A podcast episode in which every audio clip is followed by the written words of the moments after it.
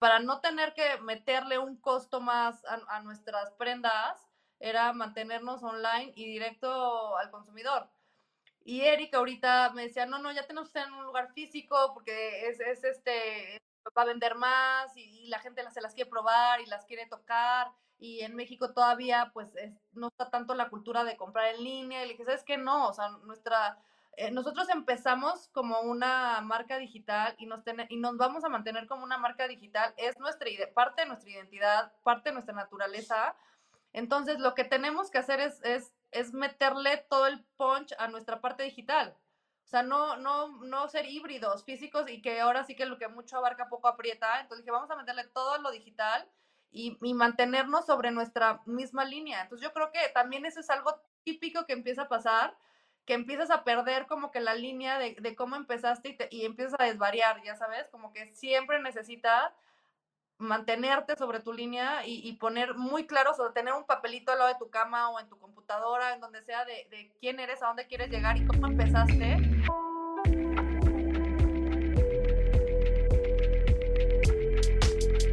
Hola y bienvenido a un episodio más de Un Millón al Mes, el podcast donde hablamos de comercio electrónico, de qué, viene, qué está pasando, hacia dónde vamos.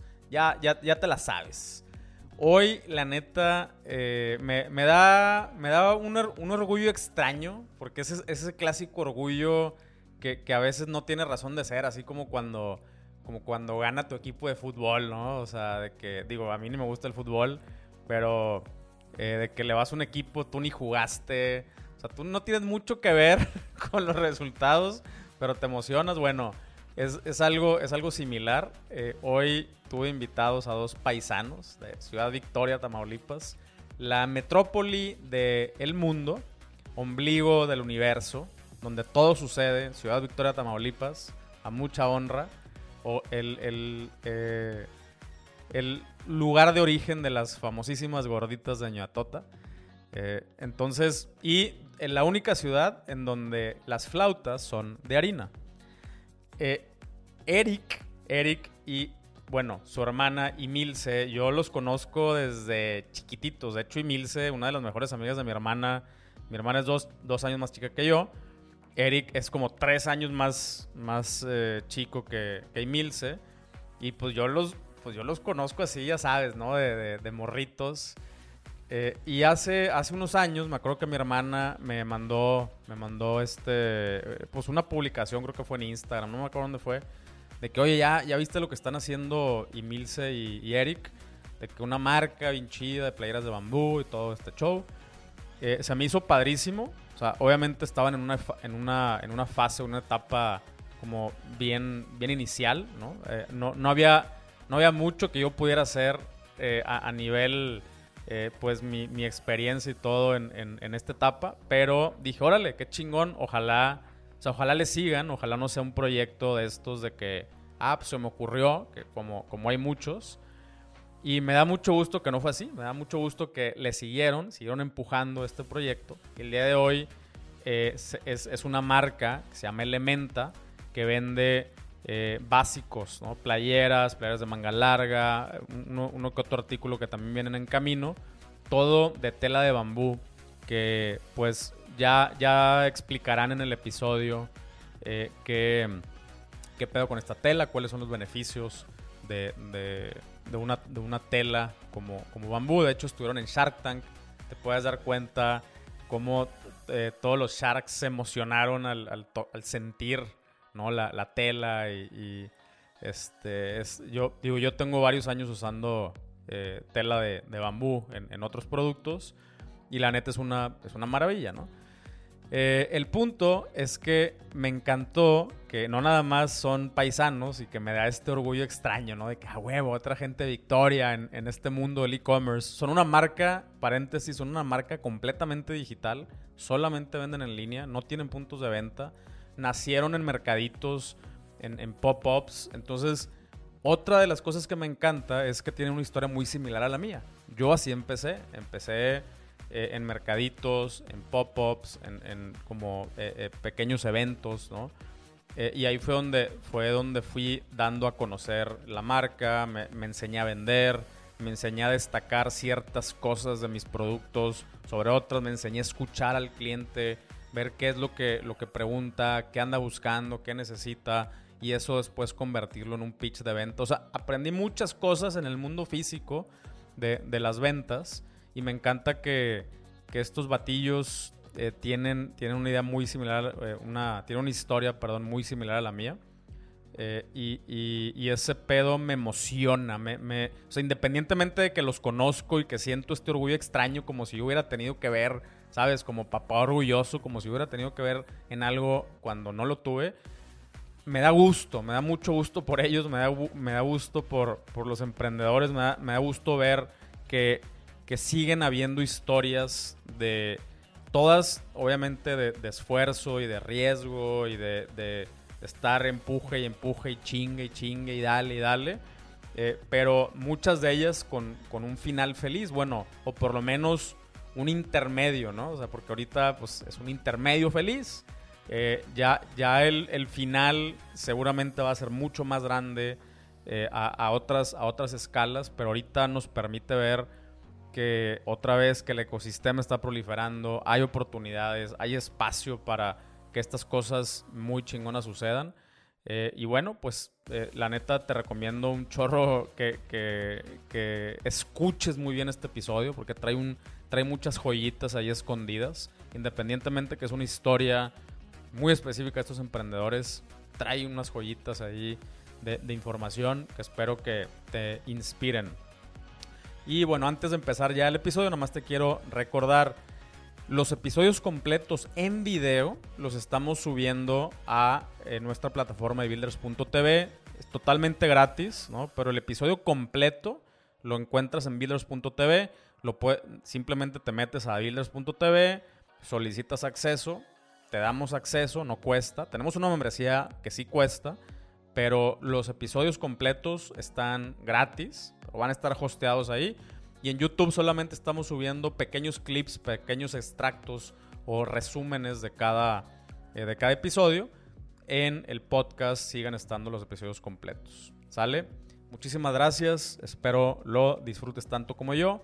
Y vámonos al episodio. Pues ahora sí, eh, muchísimas gracias. Gracias por tomarse este, este tiempo de venir a, compartir un poquito de, de, su, de, su, historia, de su gran historia. Eh, y bueno, me gustaría, eh, antes de, de, hablar ya del proyecto, de la marca y la carnita, que me cuenten el background de cada uno. O sea, ¿qué hacían antes de empezar con Elementa? ¿Qué, qué chingos estudiaron? ¿Por qué les llamó ese pedo la atención? ¿O qué onda con ustedes antes de, del proyecto? ¿Quién empieza? Eric. bueno, de hecho, de hecho toda, toda la idea de Elementa, donde estamos ahorita, em, empieza justo a formarse antes de, o sea, luego, luego que yo me, me gradué de la carrera de negocios internacionales, eh, estudié en el TEC de Monterrey, Campus Puebla, empecé a trabajar luego, luego, eh, dos años en una comercializadora de herramientas industriales, algo absolutamente nada que ver con la industria de la moda. Eh, estaba en el área de, marketing.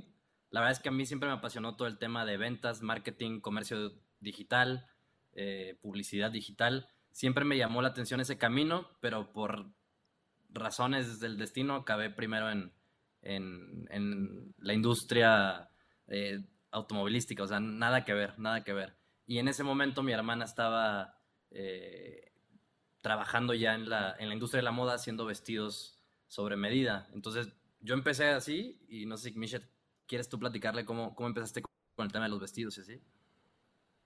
Sí, yo empecé, bueno, yo estudié relaciones internacionales. A la mitad de la carrera de relaciones internacionales me fui, me fui un año de intercambio a París y fue ahí en donde como empecé a agarrarle muchísimo amor, muchísimo gusto a la moda. Bueno, siempre me ha apasionado muchísimo, pero no sé por qué justo en ese año que me voy de intercambio a estudiar ciencias políticas, algo dije, no, ya no quiero estudiar esto, me gustaría irme más por moda, pero la verdad es que ya traía más de medio camino adelantado, entonces me titulé de Relaciones Internacionales y terminando la me fui a Nueva York a estudiar diseño de moda. Entonces, bueno, terminé de estudiar en Nueva York. Y a ustedes les encanta estudiar, eso es lo que me queda claro. ok. Pues no, no, no creas que tanto, pero creo que me... Pero bueno, fue cuando me di cuenta que era como súper difícil encontrar como vestido, vestido de, de, de alta, de, sobre diseño de alta costura, como que nunca encontraba algo que me, que me encantara. Entonces fue con una amiga que empezó la idea y pusimos una marca para hacer diseño sobre diseño y sobre medida. Ok. Y crecimos muchísimo. Eventualmente mi amiga se tuvo que salir porque se metió muchísimo más a la empresa familiar. Y entonces me quedo yo sola me quedo yo sola, sigo creciendo, digo, de manera local, pero la verdad ya traía como muy buen ritmo.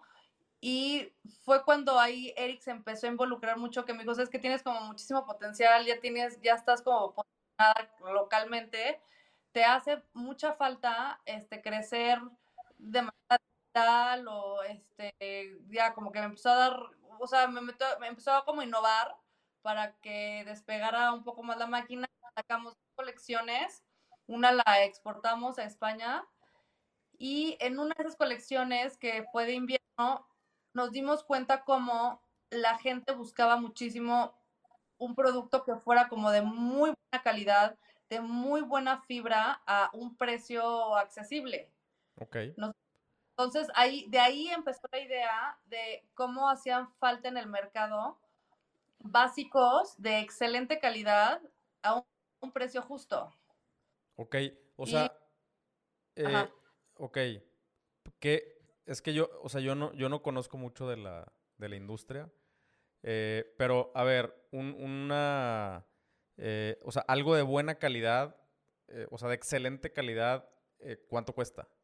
Así que digas, no mames, está... por lo general, es el doble de una fibra accesible, Pancho. O sea, por decirte, alguna playera o, tela de poliéster cuesta 100 pesos, una de muy buen algodón cuesta 200 pesos, por decirte algo. por lo general.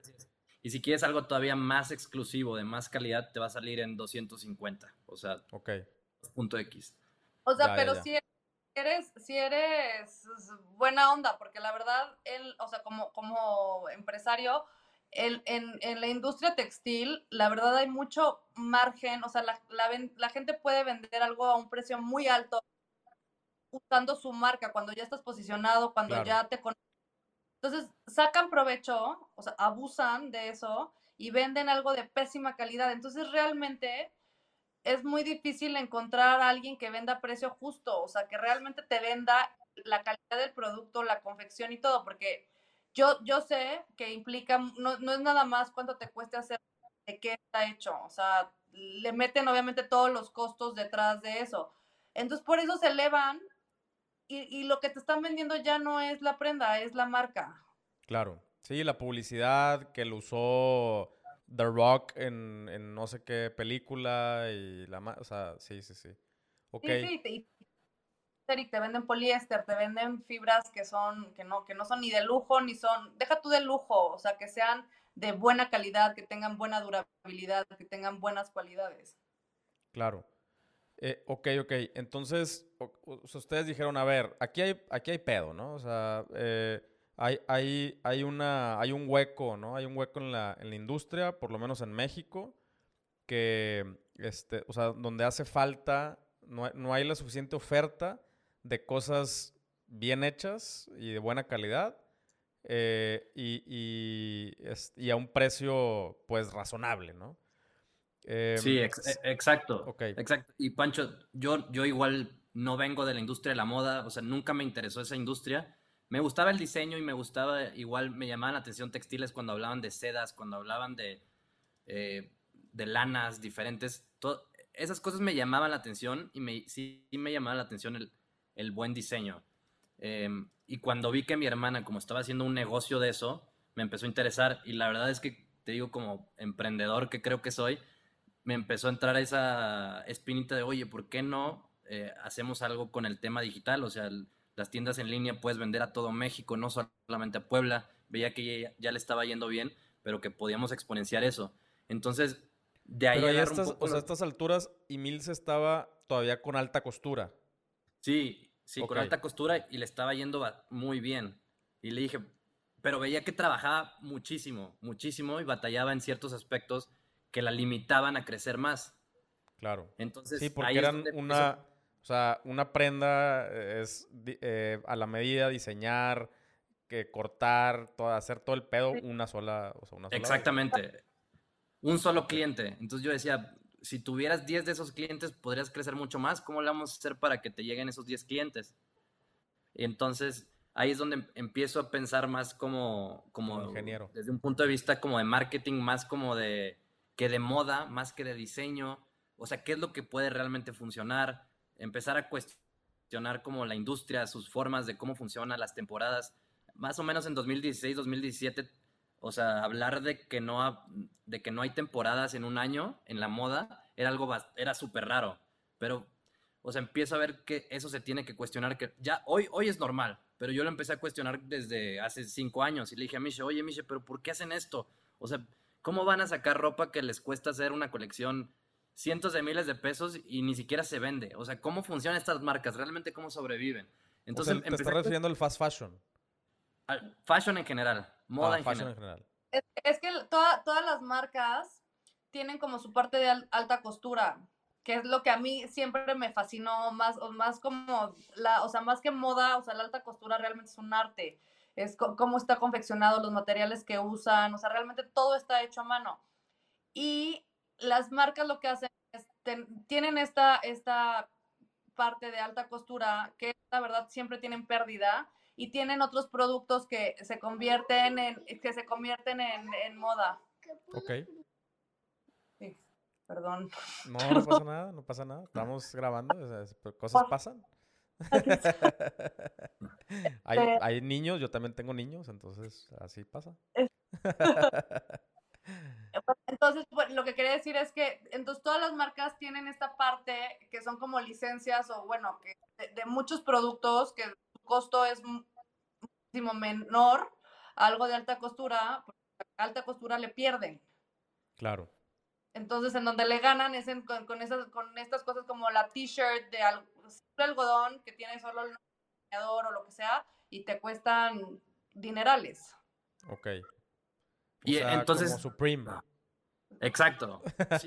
como una camiseta Gucci, una Louis Vuitton, que es algodón ni siquiera de tan buena calidad. Disque hecho en Italia, porque muchas veces está hecho en Italia por fábricas chinas.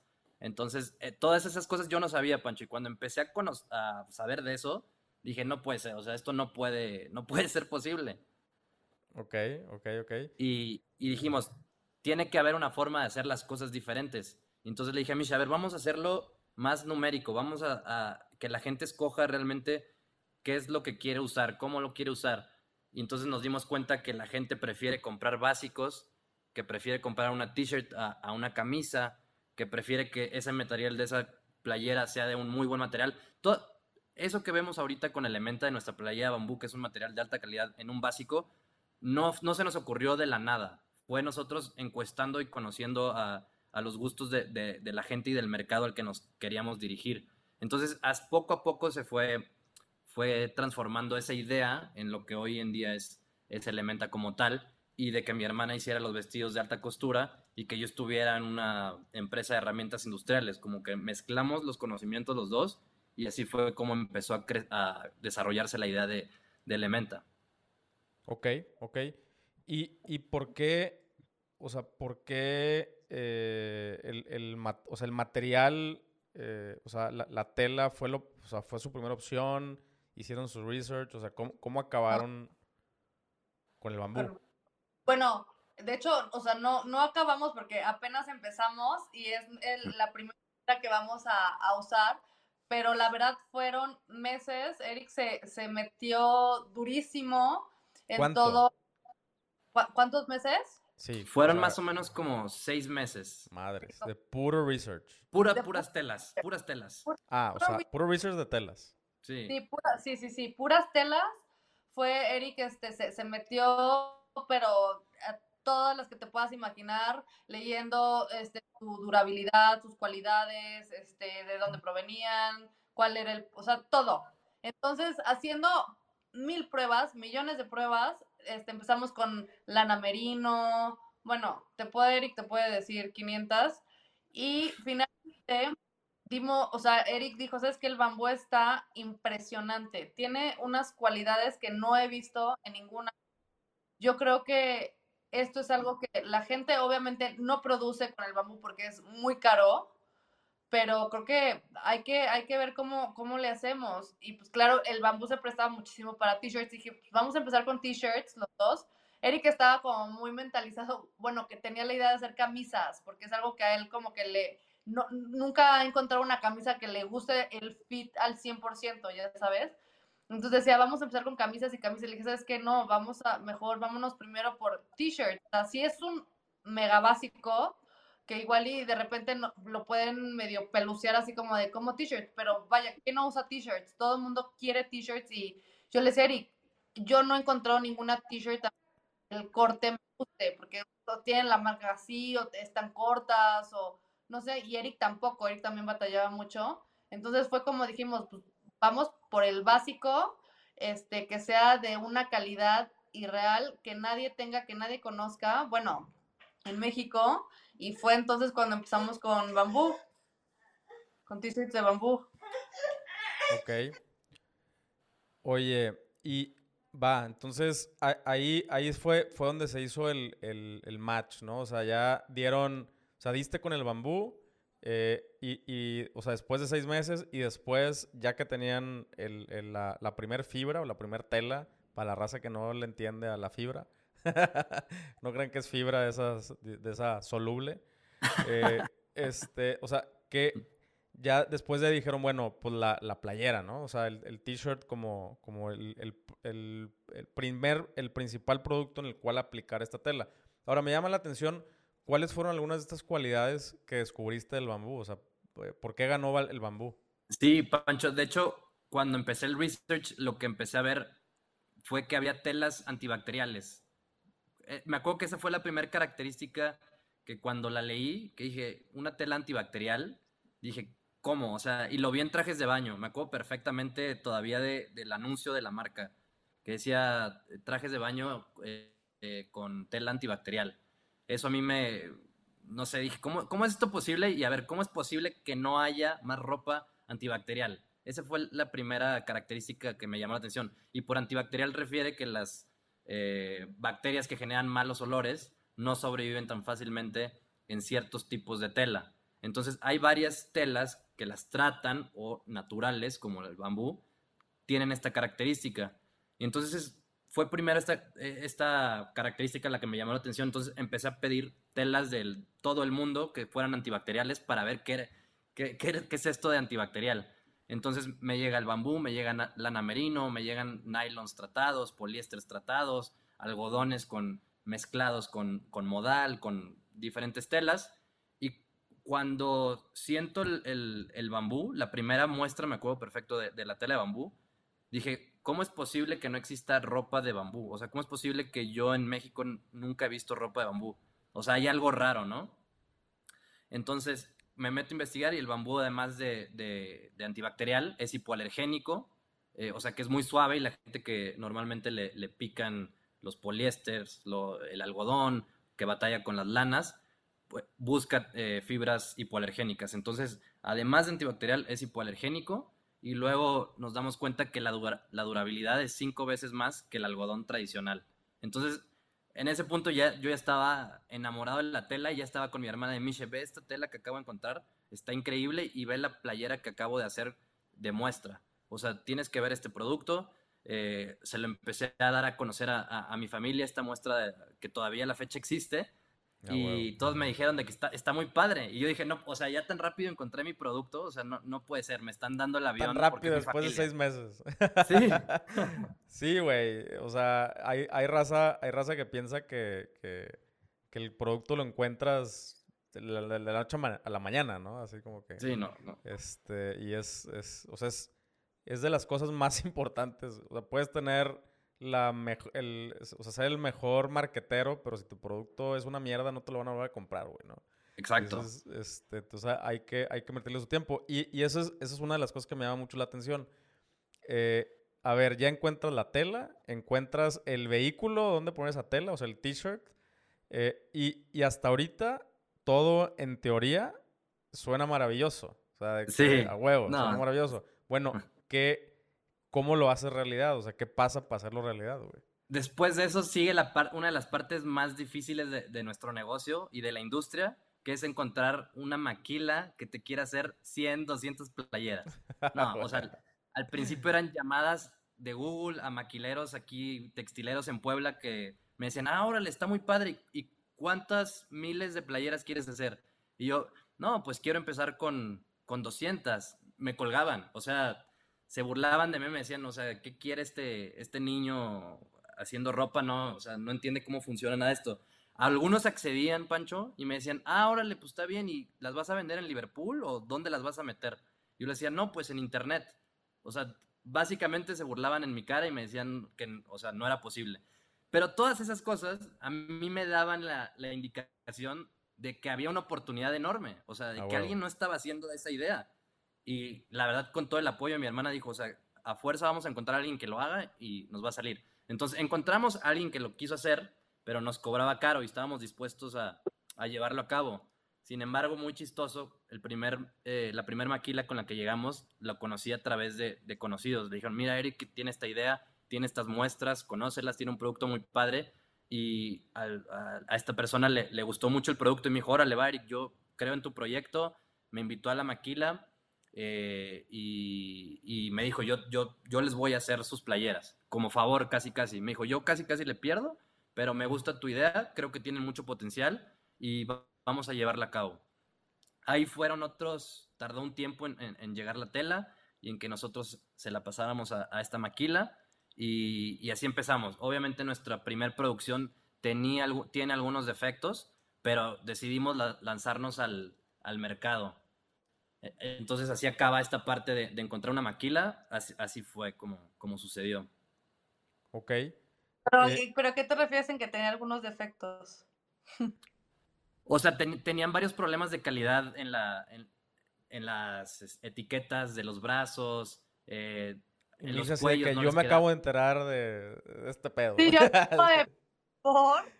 Sí, sí, sí. sí y, y, el problema es que todo se lo dejábamos en sus manos. Entonces, como nosotros no sabíamos nada de producciones, no sabíamos nada de procesos de maquila, entonces solo nos queda decirle que sí y me va a salir más caro y sí, está bien, y sí, está bien.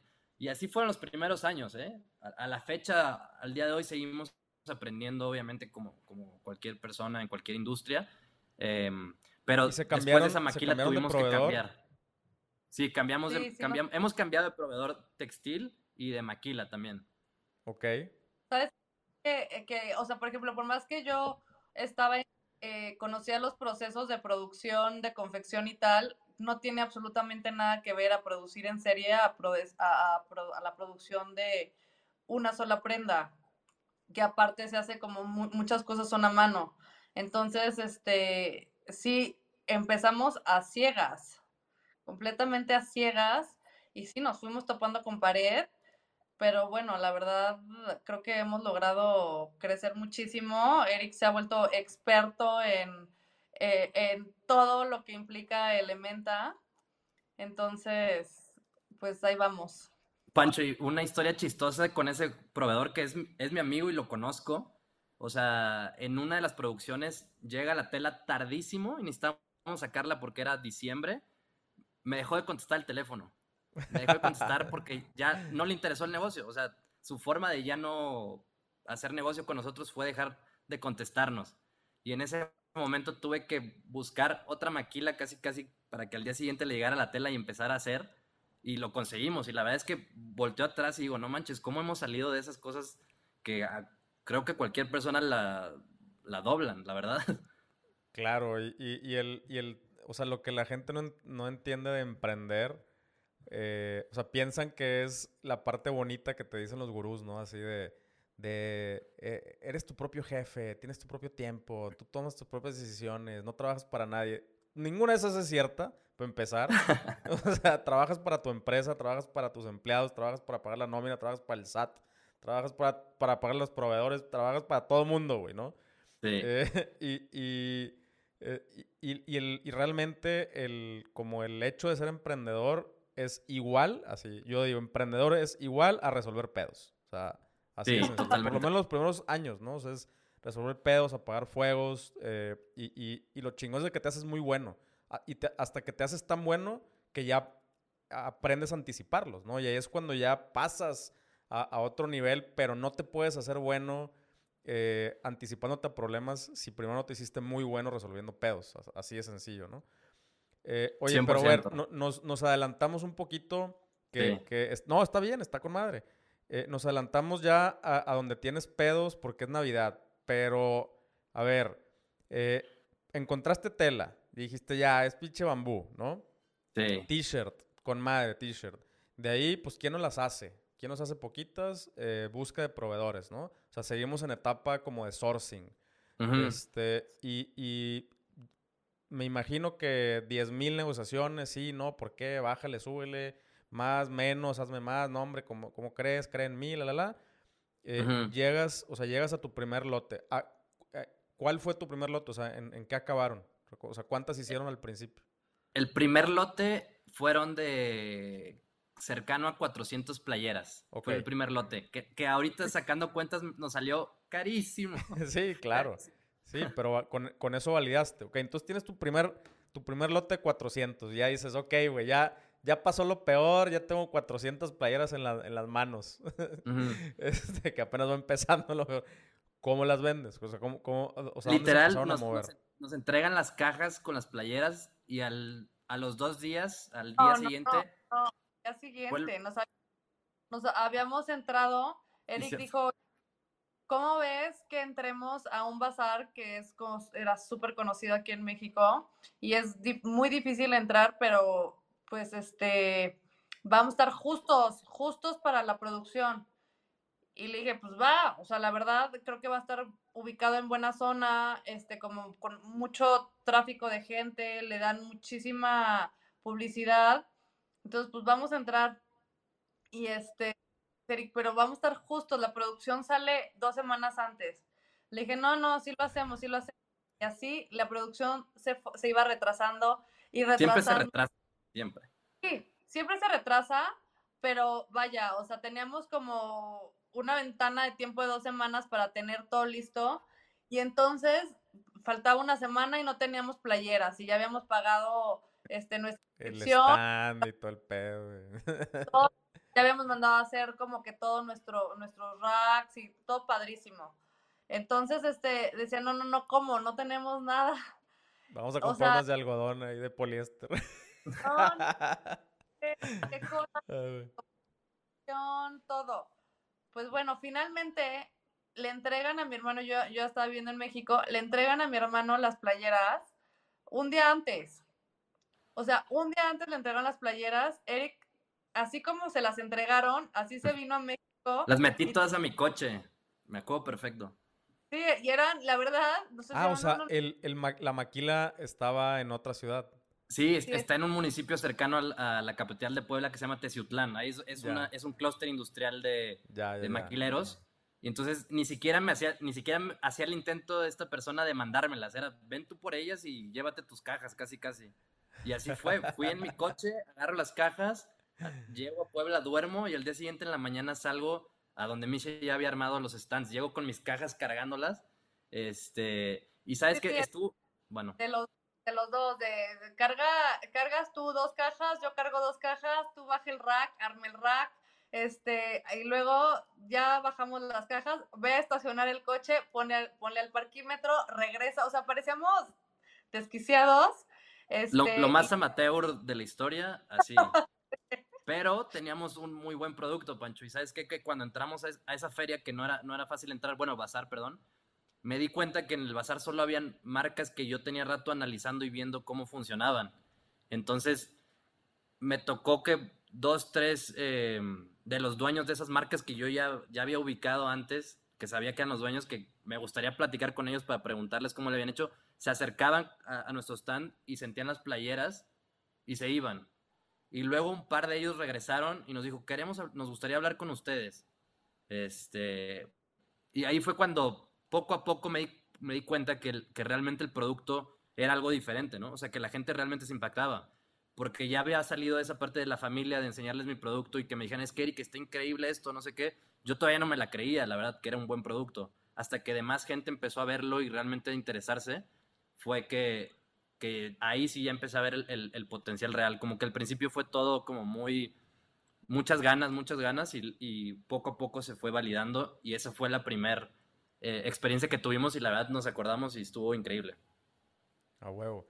Güey, es, o sea, esa, esas historias me, me fascinan, güey, porque eh, yo, o sea, creo que otra vez, o sea, eh, y, y, no se trata de, de, de, echarle mierda a la raza, ¿no? Eh, es, o sea, es, este pedo es un tema educativo, o sea, este podcast es un tema educativo, y, y, a veces la educación es a putazos y a regaños, entonces, si lo sienten como un regaño, pues te estoy educando, cabrón, ¿no? eh, y, y, y, no, pero en ningún momento lo, lo digo de una manera despectiva, ni, ni, ni, mucho menos. Pero también, mucha, o sea, muchas veces la raza piensa que, por ejemplo, cuando decimos que somos digitales, piensan que, que solamente eh, emprender o tener un e-commerce es estar en tu computadora, güey. Eh, o, o, o, más, o más moderno, en tu iPad, nada más así, eh, haciendo gráficos, ¿no? Y, y este, checando tus estadísticas de ventas y mamás así. Sí. Cuando es mucho más, como dices tú, güey. O sea, eh, muchas veces la validación se tiene que hacer en el mundo físico, aunque seas una marca digital, eh, pues eh, vas a estos, a, a estos pop-up events. Digo, este, ya me puedo imaginar qué bazar es. ¿Es el, el tráfico o cuál? La lonja mercantil. La lonja, ah, con madre, güey, a huevo. Sí. O sea, eh, bueno, este tipo de, de bazares, pues sí, güey, son, son, son pop-ups. Este, digo, ya muchos tienen lugares establecidos y todo, pero son de que hoy va a estar o va a estar este fin y luego no está hasta en dos meses y la chingada. Eh, pero bueno, eh, yo, o sea, yo le hice igualito.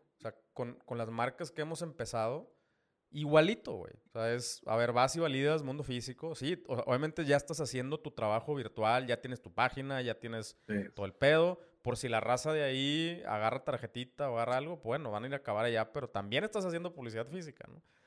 Eh, y, y, ahorita, o sea, yo me acordé así cuando, eh, por ejemplo, cuando em empezamos con, con Ajal, que pues en, en, eso entonces eran puros jabones, cabrón, y, y, los jabones pesan, ¿no? Entonces ahí llegaba sí. yo con un pinche diablito eh, y, y cargando así cajas de madera con los pinches jabones adentro. Eh, y subiendo y bajando y aquí y acullá y, y, y, a final de cuentas en mercaditos, en bazares, en, eh, dándole a probar a la raza, regalando muestritas, como dices tú, ¿no? Que sientan la tele y la chingada. Eh, y, y, también algo muy loco que ahorita me acordé es que pues nosotros también, pues eh, en, este caso también abarcábamos la parte de la producción. Entonces cuando eh, vendimos una franquicia, este, nosotros estuvimos del lado de la producción en donde ya había una fecha establecida para, para la franquicia, o sea, para abrir la franquicia en una plaza comercial donde ya corre la renta, güey, desde hoy, donde ya habían contratado catering, este, donde, o sea, donde ya, o sea, ya estaba el pinche pedo listo para, para arrancar y faltaba el producto y nosotros éramos los del producto, ¿no? Mm. Eh, pero entonces a nosotros nos habían quedado mal otros, o sea, proveedores de insumos, y el, este fue en Chihuahua, ¿no? Entonces fue así de, este, güey, ah, eh, nos quedan mal proveedores de, de, etiquetas, este, un chingo de cosas así de que, what the fuck. Oye, pues mandamos, o sea, mandamos tarimas de puro producto sin etiquetar. Entonces yo volé un día antes de la inauguración y, y, llegó el pedo a la bodega de nuestra, de nuestra cliente y ahí, o sea, un día antes así etiquetando, güey, visco, o sea, de que dos de la mañana eh, terminamos de etiquetar todo el pedo, o por lo menos lo suficiente para llenar la, la, el kiosquito en este caso. Eh, pero, y al final salió todo, o sea, salió todo, llegamos a tiempo, así barrido, pero, o sea, son, son esas cositas que son parte, o sea, son, es parte del show. O sea, es así de sí. que el pinche estrés y la madre, entonces qué chingón, güey, la neta, me, me, me alegra un chingo porque Digo, aparte si estamos hablando aquí en este podcast es porque ya lo brincaron, o sea, este que y eso ya es ya es chido porque pues hay muchos que no la brincan, güey. O sea, Claro. no te Y- estoy diciendo que, no que- llores, nada más estoy diciendo que hay que agradecer a veces Sí. eh, que, Y, que y- y madre, fíjate güey. que para, para finalizar el punto de, de validación de producto, algo que a la fecha se me sigue poniendo la, la piel chinita, Pancho, fue que eh, me acuerdo que cuando terminó, pasaba mucho en ese evento de, que duró dos días, pasaba el, guardia de seguridad. Y como te dije, pasaba el guardia de seguridad y las tocaba. Y, así como que movía la cabeza y se iba y nos veía. Ah. Y daba vueltas, pero varias, ¿eh? Como, no sé, cinco o seis vueltas. Cuando se acaba el evento, cuando ya no estamos yendo, llega el señor, el guardia de seguridad, y me dice, oye, ¿esto de qué está hecho? Ve- Veo que dice ahí algo de bambú, no sé qué. Le digo, sí, es una playera de 95% fibra de bambú, 5% elastano. Me dije, órale, nun- nunca había escuchado eso. A mí me gustan mucho las, las playeras. Me dijo, me gustaría comprarles una. ¿Cuál- ¿Qué precio me das? No, no es broma, te lo juro que se me, casi se me sale una, lagr- una lagrimita de... Dije, no manches, o sea, esto es... Esto, es, esto sí, sí va a funcionar. En ese huevo. momento, en ese momento. Y, y ahí, y en, en esa, en ese bazar fue su primer venta. Sí, es lo que te iba a decir, que sabes que gracias a, que Eric tuvo la visión de participar en ese bazar con todo y que, o sea, no, te- no habíamos salido ni en línea ni en Instagram, o sea, nada, ya no teníamos nada, porque no teníamos el producto, no habíamos hecho fotos de producto, no, no habíamos hecho nada, sí como salieron las playeras, se las, nos las llevamos al bazar. Entonces fue, pues, ahora sí que como no, nos fuimos directo al ruedo, o sea, casi casi, pero sin espada, ya sabes. Digo, aquí nuestra espada fue, fue el un productazo que ahí ni siquiera estábamos conscientes, yo creo que del impacto que iba a tener en la gente, porque gracias a haber participado en ese bazar, a la recepción que tuvo, al, al interés de la gente, a la curiosidad de la gente, dijimos, esto es un boom, o sea, esto va a ser un boom, lo tenemos que hacer muy bien,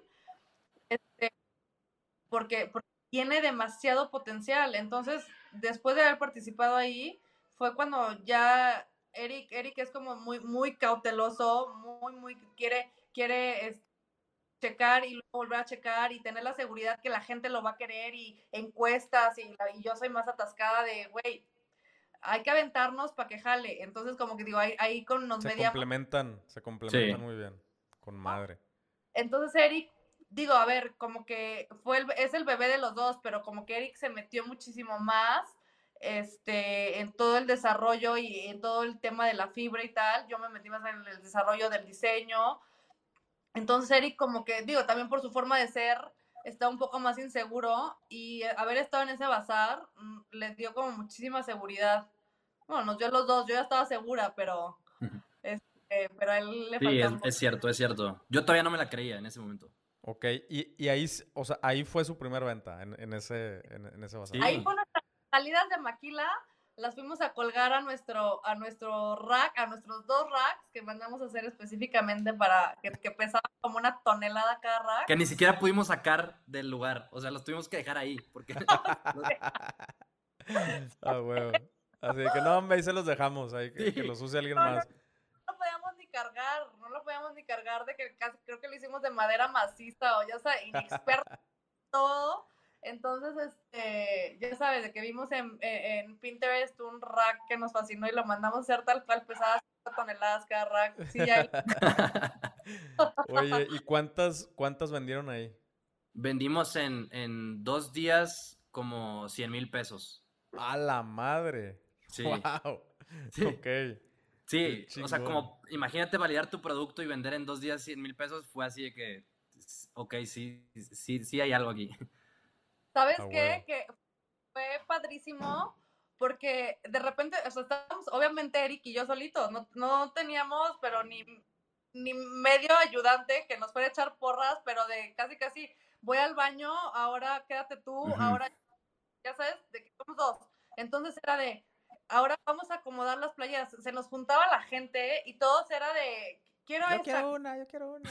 Con Casi madre. o sea, todo el mundo se nos estaba viendo porque la verdad en nuestro stand estaba siempre lleno de gente, o, preguntaban, o estaban ahí de que cómo que de bambú, todo el mundo nos preguntaba, nos preguntaba el proceso de cómo, cómo hacíamos el bambú, que les decían, nosotros lo hacemos, pero bueno, les explicábamos todo el proceso, este, pero sabes que siempre un hormiguero de personas en nuestro stand. Y estábamos Eric y yo, eh, yo, yo, cobraba, Eric empaquetaba, luego sacábamos más porque se nos vaciaba el rack. Entonces, la verdad fue una locura, pero estuvo padrísimo. Y sí fue la primera experiencia de venta y de todo.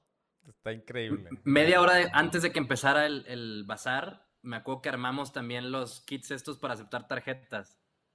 A huevo. Sí, los, el clip o esas mamadas, ¿no? Sí, sí, es. A huevo. De que, ay, ah, no sabía que tenía que hacer una cuenta. A ver, déjame me meto. Y esta madre, y correo. Sí. A huevo. Se descargan, trajiste el cargador y. No, no, no. sí, sí, sí, Es una locura. Está padre. Sabes que ya fue hace exactamente cuatro años. Cuatro años y. ¿Qué? Fue como cuatro años, ¿va? De sí, fue en 2017, en diciembre de 2017. Cuatro años y medio, sí solo eran camisetas en cuello B, de hecho. Ni siquiera existían todavía cuello redondo ni manga larga. O sea, un solo modelo, un, solo, color. modelo. Sí. Ok. Eh, negras. Ah, blancas y negras. O sea, ya tenían. Blancas, negras y un azul que habíamos escogido también. Que ah, parecía morado.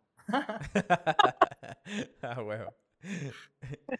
es que, güey, ese, ese tipo de experiencias, o sea, a lo mejor ustedes no, o sea, como que hasta ahorita que están haciendo retrospectiva, eh, pero en, o sea, en ese momento no nos damos cuenta que no solamente estamos validando el, el, producto, ¿no? O sea, esa es una de las cosas muy chingonas de, de este tipo de eventos. Te digo porque, por ejemplo, cuando eh, hace dos años que, que empezamos, eh, empecé Lost con, con, con, mi novia, con Simona, que es una tienda de, de, de sex toys, de juguetes mm. sexuales, pues fuimos al bazar y, y pues aquella se iba, entonces yo me quedaba solo en el stand y son juguetes de, para mujeres, o sea, son, están especialmente diseñados para mujeres. Eh, y pues yo me aventaba el pitch, o sea, yo me aventaba el pitch y, y, esto, y mira que el clítoris y que esto y que el otro, y que mansplaining, o sea, mansplaining para vender, ¿verdad? Este, pero, lo, o sea, lo que está increíble es que, eh, haz de cuenta, si tú, eh, y, y, supongo que les pasó, si tú traes 100 100 datos o 100 facts que quieres comunicar ¿no? acerca del bambú, el momento en que empiezas a picharle a la gente, te empiezas a dar cuenta cuáles son los datos que más generan reacción. O sea, cuáles son los que hacen que a las personas levanten las cejas, eh, eh, se descrucen los brazos, se acerquen un poquito más a ti, te pregunten más acerca de ese dato. Y ese pedo es lo que después, inconscientemente, eh, te hace que ya quieres ir a hacer tu página, ¿qué le vas a poner en esa página? No le vas a poner los 100 cosas, güey, porque, porque si no vas a hacer una pinche letanía ahí en, tu página. Eh, pero con la experiencia de venderle a las personas así face to face, empiezas a detectar qué es lo que les llama la atención, qué o sea, cuáles tocan fibras. Y eso después vas y lo comunicas en ads. Y de eso después vas y lo, lo comunicas en una página. Sí. Eh, y, y, la neta, a mí por eso me encanta vender cara a cara, güey. O sea, sí, hablo del e-commerce y todo le digo e-commerce, pero realmente yo me, yo me hice buen, ven o sea, primero que nada me hice buen vendedor, güey, antes de hacerme un buen e-commerce ero. a huevo. Oye, bueno, entonces cuatro años, con madre. Ya vendieron 100 mil bolas, validaron. A huevo, esta es la tela, este es el, el producto. De ahí para acá, ¿qué han hecho, güey? O sea, a, nivel eh, o sea, e-commerce a nivel catálogo, ¿qué, ¿qué, ha sucedido de esos cuatro años para acá? después de eso, Pancho, fue, fue invertir en, en mejorar la, la, tienda en línea. Eh, ahí yo mucho tiempo me metí a, investigar cómo, cómo, era todo el tema de e-commerce. ya me gustaba, ya me llamaba la atención y fue como llevarlo a cabo. Entonces, después de eso fue meternos en, en anuncios en redes sociales y en, en, la tienda en línea. En, ya no tanto validar el producto, pero más bien como empezar a crecer poco a poco a poco. Y, también, de manera orgánica. ¿Sabes qué? Que también perfeccionamos, también perfeccionamos la playera. O sea, en cada, producción la vamos, la vamos mejorando. Entonces, como que volvimos a hacer este pruebas otra vez, volvimos, después de esa producción sí le metimos más a la producción que seguía. O sea, ya hay más ya un tema de, del diseño de la prenda, ¿no? De, que ajustes por aquí, ajustes por acá. Sí. qué chingón. Sí, y, y, sabes que algo interesante también, Pancho, que luego le pasa a los emprendedores, y por ejemplo, a mí me pasaba mucho y mi hermana ayudaba como a, a regular esa parte, era que nos, llega, nos empezaron a llegar muchas propuestas de diferentes tipos de, de, trabajo o oferta como para, para hacer como el negocio que se fuera para otro lado y yo tal vez por el, por el dinero o las ganas de vender o de, sacar el producto a veces como que me emocionaba y decía, no, si es que ya la quiero vender para que entre acá en este bazar o para que entre en esta tienda o nos quieren comprar 200 playeras acá, pero el precio castigado. Y mi hermana siempre fue la que dijo, no, a ver, tenemos buen producto, eh, o sea, supo muy bien identificar qué oportunidades iban a funcionar y cuáles, y cuáles no. Y muchas, la mayoría son, son nos. Entonces, identificar eso fue súper importante en ese lapso de cuatro años porque nuestra marca, nuestro diseño, nuestra ropa se pudo haber ido para otro lado y la verdad es que ahí mi hermana supo mucho identificar eh, a qué decirle que no y a qué decirle que sí y eso también es muy importante cuando estás emprendiendo porque muchas veces quieres pues ya vender ya el, ya el dinero pero muchas veces no ese no es el camino no claro claro claro claro oye y, y e, este en esta o sea en esta evolución del catálogo eh, que pues ya, o sea, ya, ya les sabían un poquito más a la producción, ya, ya no los hacían tan güeyes, este, ya, o sea, ya, ya, ya les, ya le entendieron un poco más. ¿Qué tanto influyó eh, la, la, data que fueron reuniendo y, y el, este, la, o sea, ventas, comentarios y todo en la creación, o sea, en, en sí, en, añadirle más cosas al, al catálogo, ¿no? ¿Sabes qué? Que siempre, siempre estuvimos súper en contacto con, o sea, en Instagram, siempre como nuestro medio siempre fue, ha sido digital y este, siempre que estuvo muy en contacto con, con, con los, los clientes, con los que se fueron haciendo fans de Elementa. Y entonces la verdad es que siempre los escuchó muchísimo y a partir de los comentarios que hacían, el feedback o las peticiones o todo eso, empezaron a surgir los otros productos, los otros colores. Bueno, otros productos era de cuello redondo, o sea, y más colores. Pero te interrumpí, Eric. Sí, o sea, que, que fue como empezamos a pasar de solo playas de cuello B escuchando al... digo, que también es un poco obvio que la mayoría usa más cuello redondo, pero nosotros nos quisimos ir por cuello B porque era lo que más nos gustaba en ese momento. Pero luego, luego la gente empezó a exigir más colores, nosotros para escoger un color nuevo, Pancho, por ejemplo, hacemos un, varios eventos ahí en Instagram en donde la gente puede opinar y decidir cuál es el color que va a sacar Elementa. Entonces, esto es algo que en la industria de la moda, pues no funciona así. O sea, un, diseñador impone tendencias. Nosotros estamos eh, haciendo lo opuesto a eso, no, no estamos imponiendo tendencias. El público realmente está escogiendo qué color le gustaría, le gustaría ver con nuestra tela. Entonces, esas cosas antes no se veían y gracias a las redes, al internet, eso funciona hoy en día mucho mejor. Totalmente, que, que pues de hecho esa es una de las, de las características de un, eh, de un digital y vertical brand, ¿no? O sea, una, marca vertical.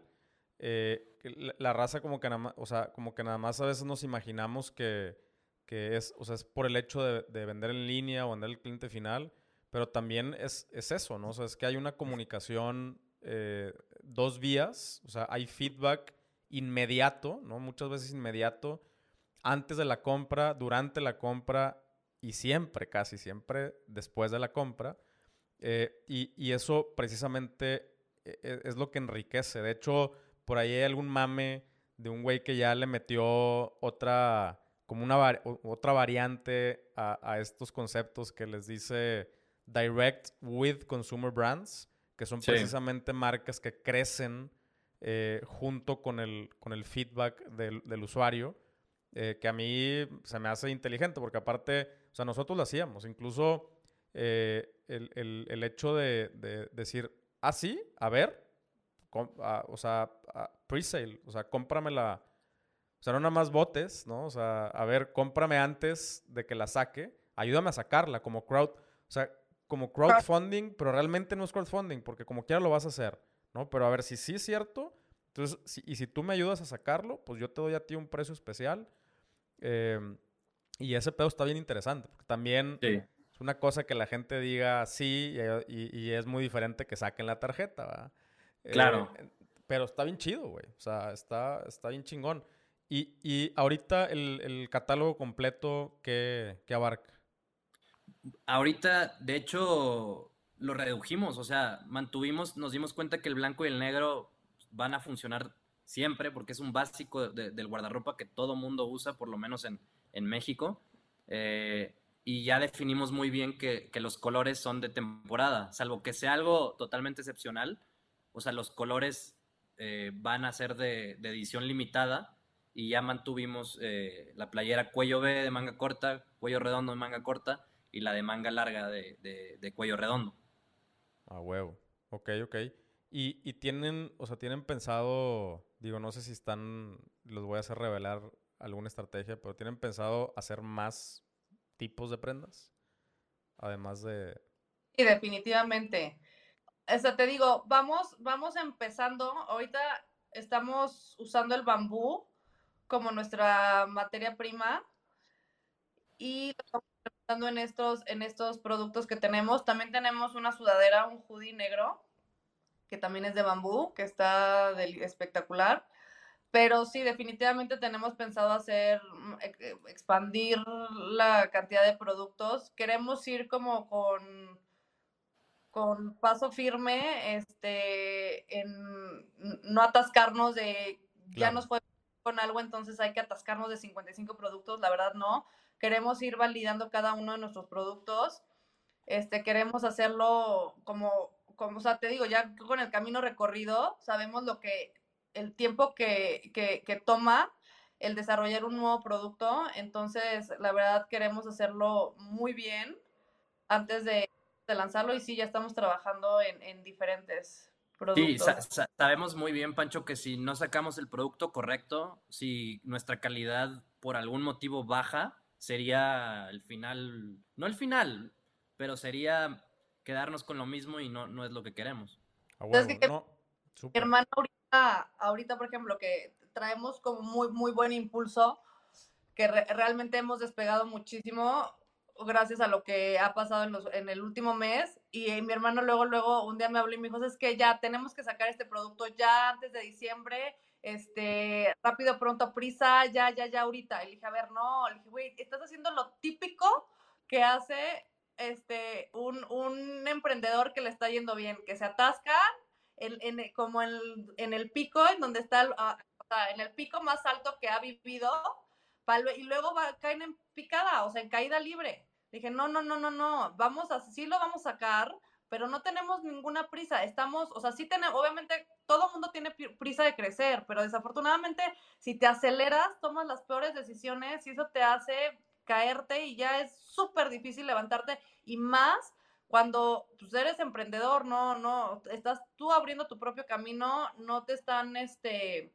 cuando tampoco traes tanto impulso atrás, o sea, traes muy buen producto, pero no estás apadrinado por nadie, ¿sabes? Eres Juan Pérez y ábrete camino como Juan Pérez en una industria difícil que no, no estás descubriendo el hilo negro, ¿sabes? Sino vas a un muy buen producto, ese, ese es tu, tu pues, superpoder ahora sí. Entonces, o sea, ahora, ahora Eric fue el atrabancado y tú le, tú le pusiste los frenos. Sí, a veces se cambia el rol. No, pero tienes toda la razón, la neta, y, me encanta, esta es una gran lección para la banda que nos está escuchando o viendo. Eh, pero sí, no tomes decisiones en los picos. O sea, un pico, ¿qué crees que es, güey? Es un pico, güey. Y un pico termina en punta y después de la subida viene la bajada. Sí. Eh, y, hay que estar conscientes de eso. O sea, no hay ninguna gráfica. Eh, o sea, para que una gráfica se vea en constante hacia arriba, tienes que hacer un zoom out bárbaro, ¿no? Y, en, ese zoom out puede ser dos, tres años. Exacto. pero pero si te haces zoom in, es por meses y luego por semanas y, tomar decisiones en esos picos. Mejor dale un poquito zoom out, observa tendencias y, toma, toma decisiones de acuerdo a esas tendencias. Y estoy totalmente de acuerdo con esa, con esa gran lección.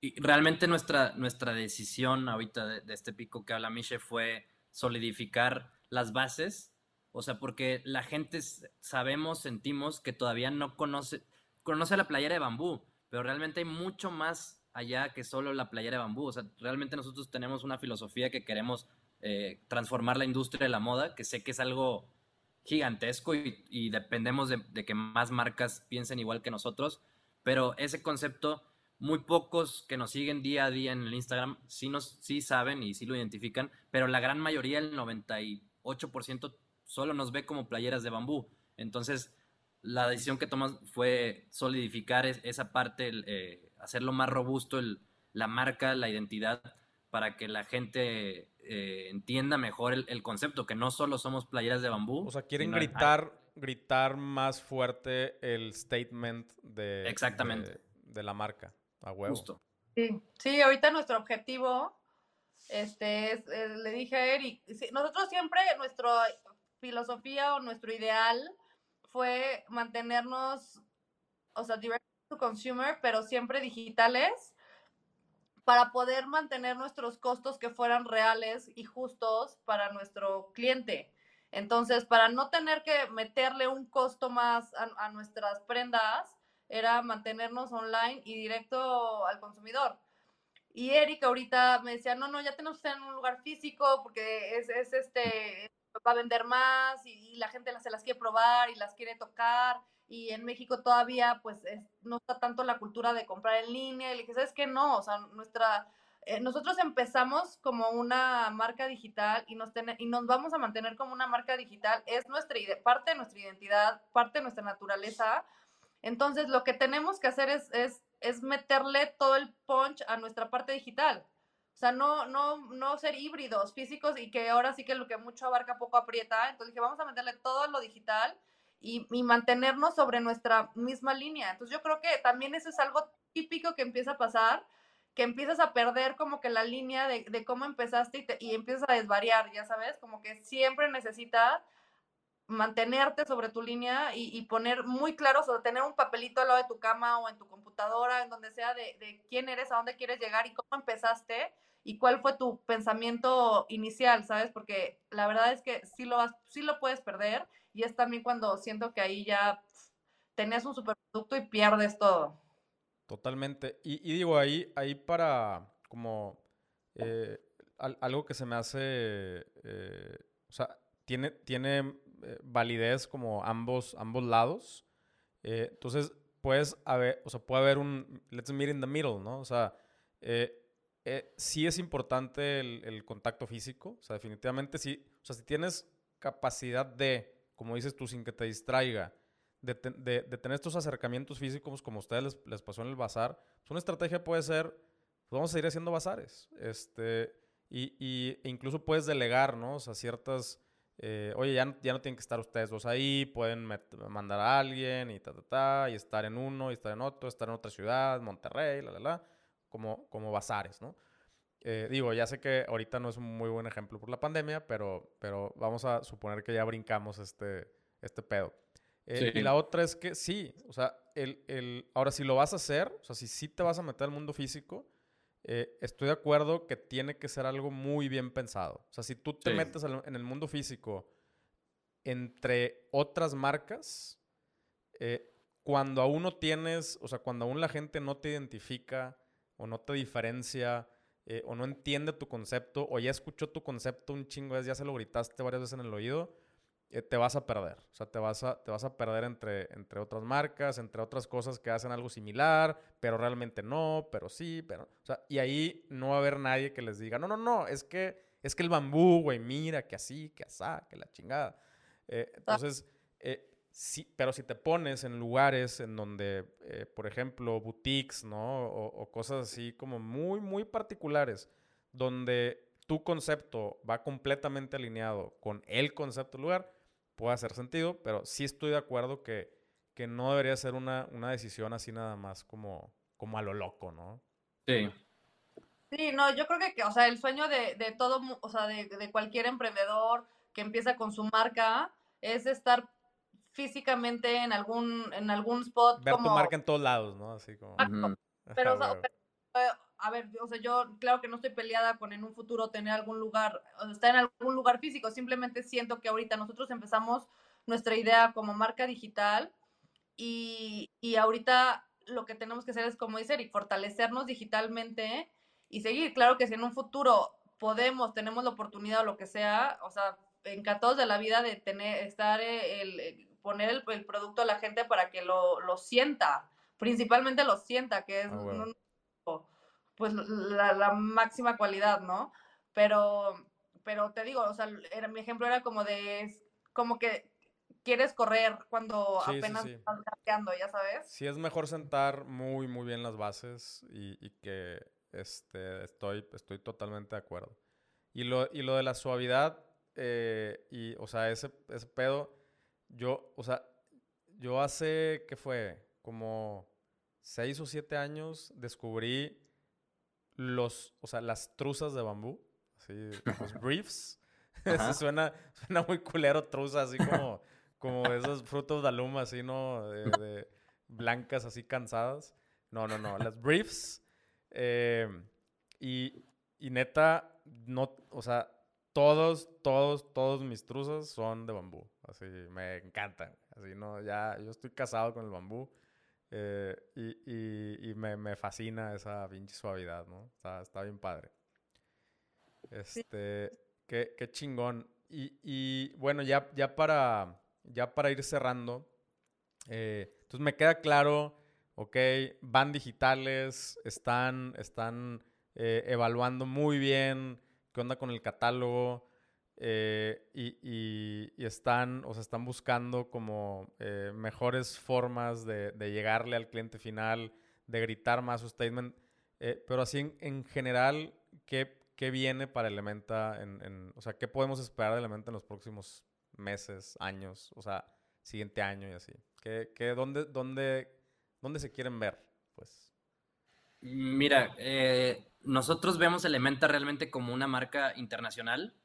Y okay. como te dije, suena algo idealista, pero creemos que podemos como cambiar, eh, revolucionar muchas cosas de como suceden en, en, la industria de la moda. Y mi hermana lo ha dicho varias veces, queremos, a pesar de que somos una marca chica, queremos inspirar a otras marcas a, a hacer las cosas diferentes.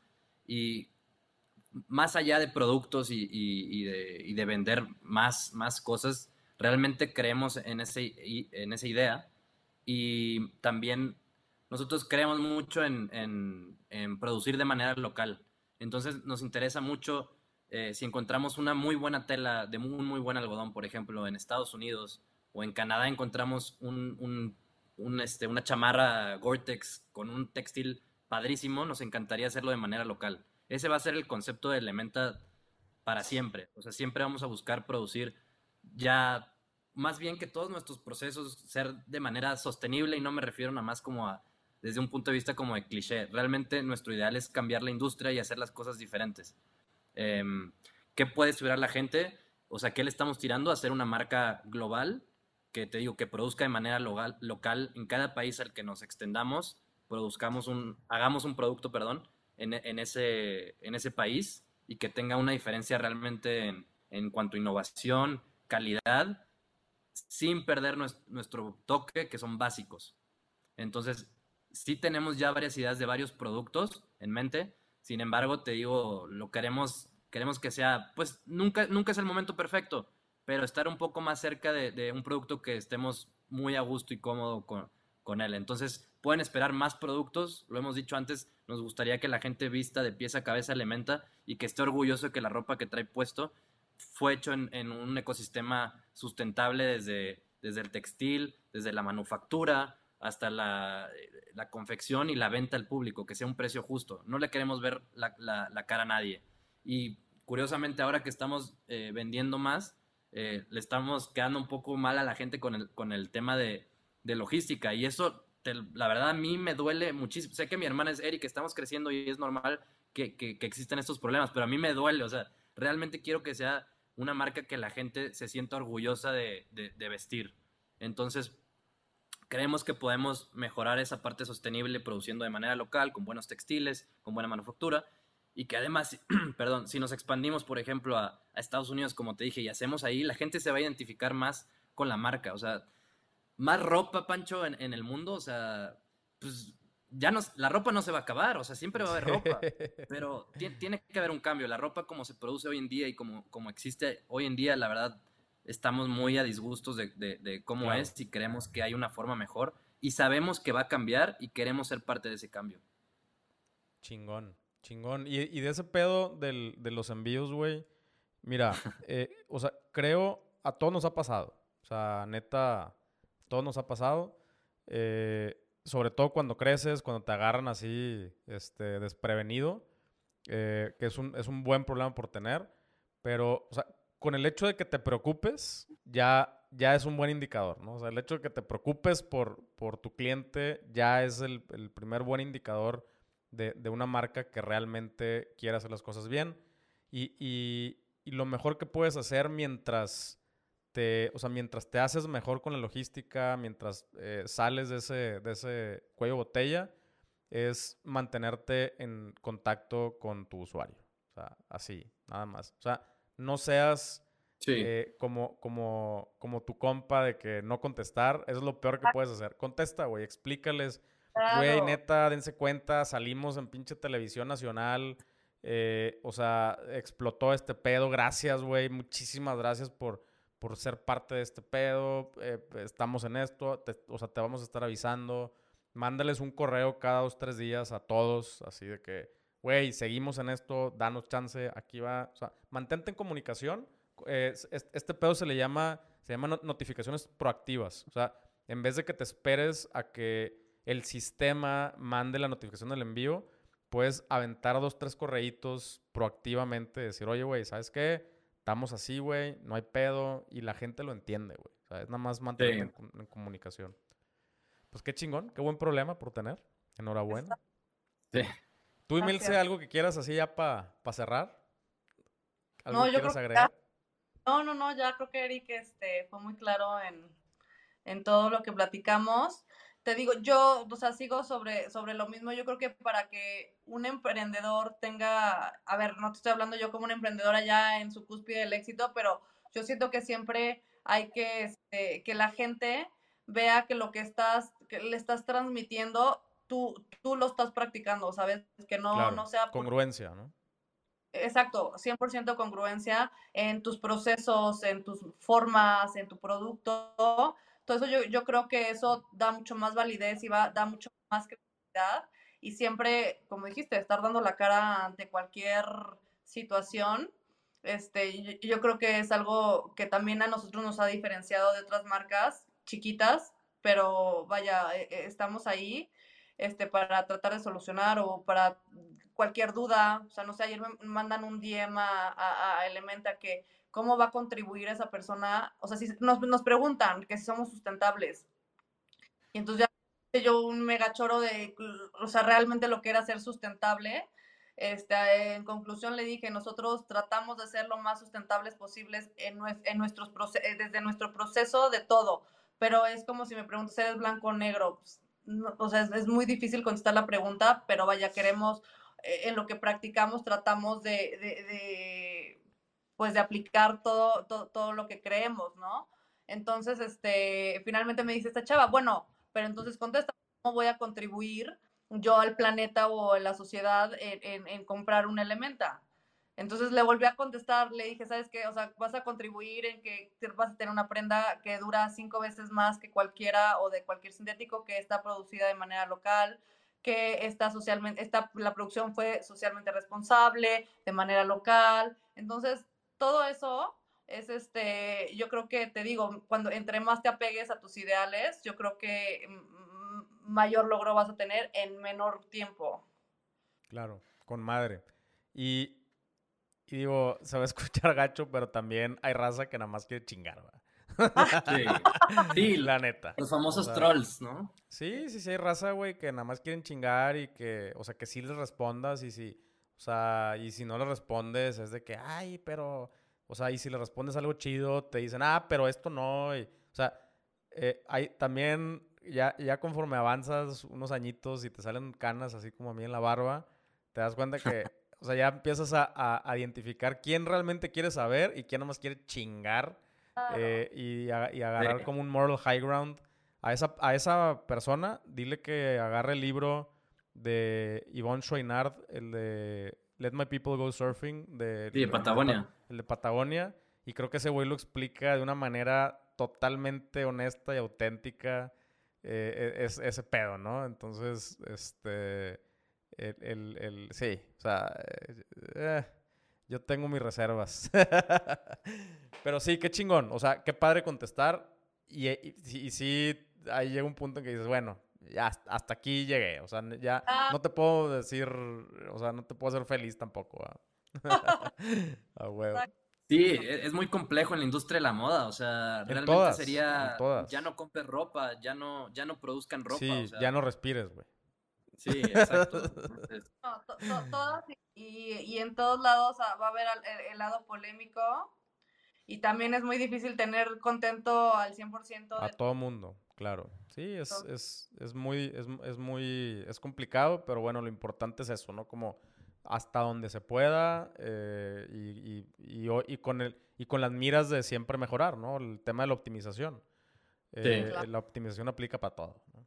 Con madre. Oigan, pues muchísimas gracias, neta. Muy buena plática. Creo que la raza se va a llevar aquí una pinche joya de, de, de información y de lecciones y de aire y de todo el pedo. Entonces, neta, muchísimas gracias y pues les deseo, les deseo el mejor de los éxitos, que sigan creciendo, que sigan teniendo happy problems y que los puedan resolver. y muchísimas no. gracias. muchas gracias, Pancho, por la invitación. No, al contrario, un abrazote. Abrazo de vuelta. Bye. Bye. ¿Cómo ves? ¿A poco no después de escuchar este tipo de historias se te vuelve a encender la llama si es que ya estaba ahí medio convirtiéndose en brasas? Eh, te vuelven a dar estas... A mí me encantan estas ondas de, güey, ¿cómo no se me ocurrió a mí, cabrón? ¿A poco no te pasa lo mismo? ¿Cómo no se me ocurrió a mí? Yo lo pude haber hecho, pero mira, te voy a decir algo. Hay un chorro, un chorrísimo de otras cosas que se te pueden ocurrir a ti. Es más, te lo puedo asegurar que hay muchísimas cosas, así como esta, que ya se te ocurrieron, pero no tomaste acción. Y ahí está el pedo. Eh, estos güeyes, la diferencia entre estos güeyes y muchos de los otros invitados eh, que, he tenido aquí en el podcast es que han tomado acción. Entonces, si te sigues sintiendo de esa manera, de que, ay, se me- qué buena idea, se me hubiera- o sea, si se me hubiera ocurrido a mí, no, no, seguramente se te han ocurrido muchísimas, pero no has tomado acción. Entonces, pues, ¿qué te digo? Toma acción, te lo digo en cada episodio, esto que estás escuchando, leyendo, estudiando, vale madres si no lo pones en práctica.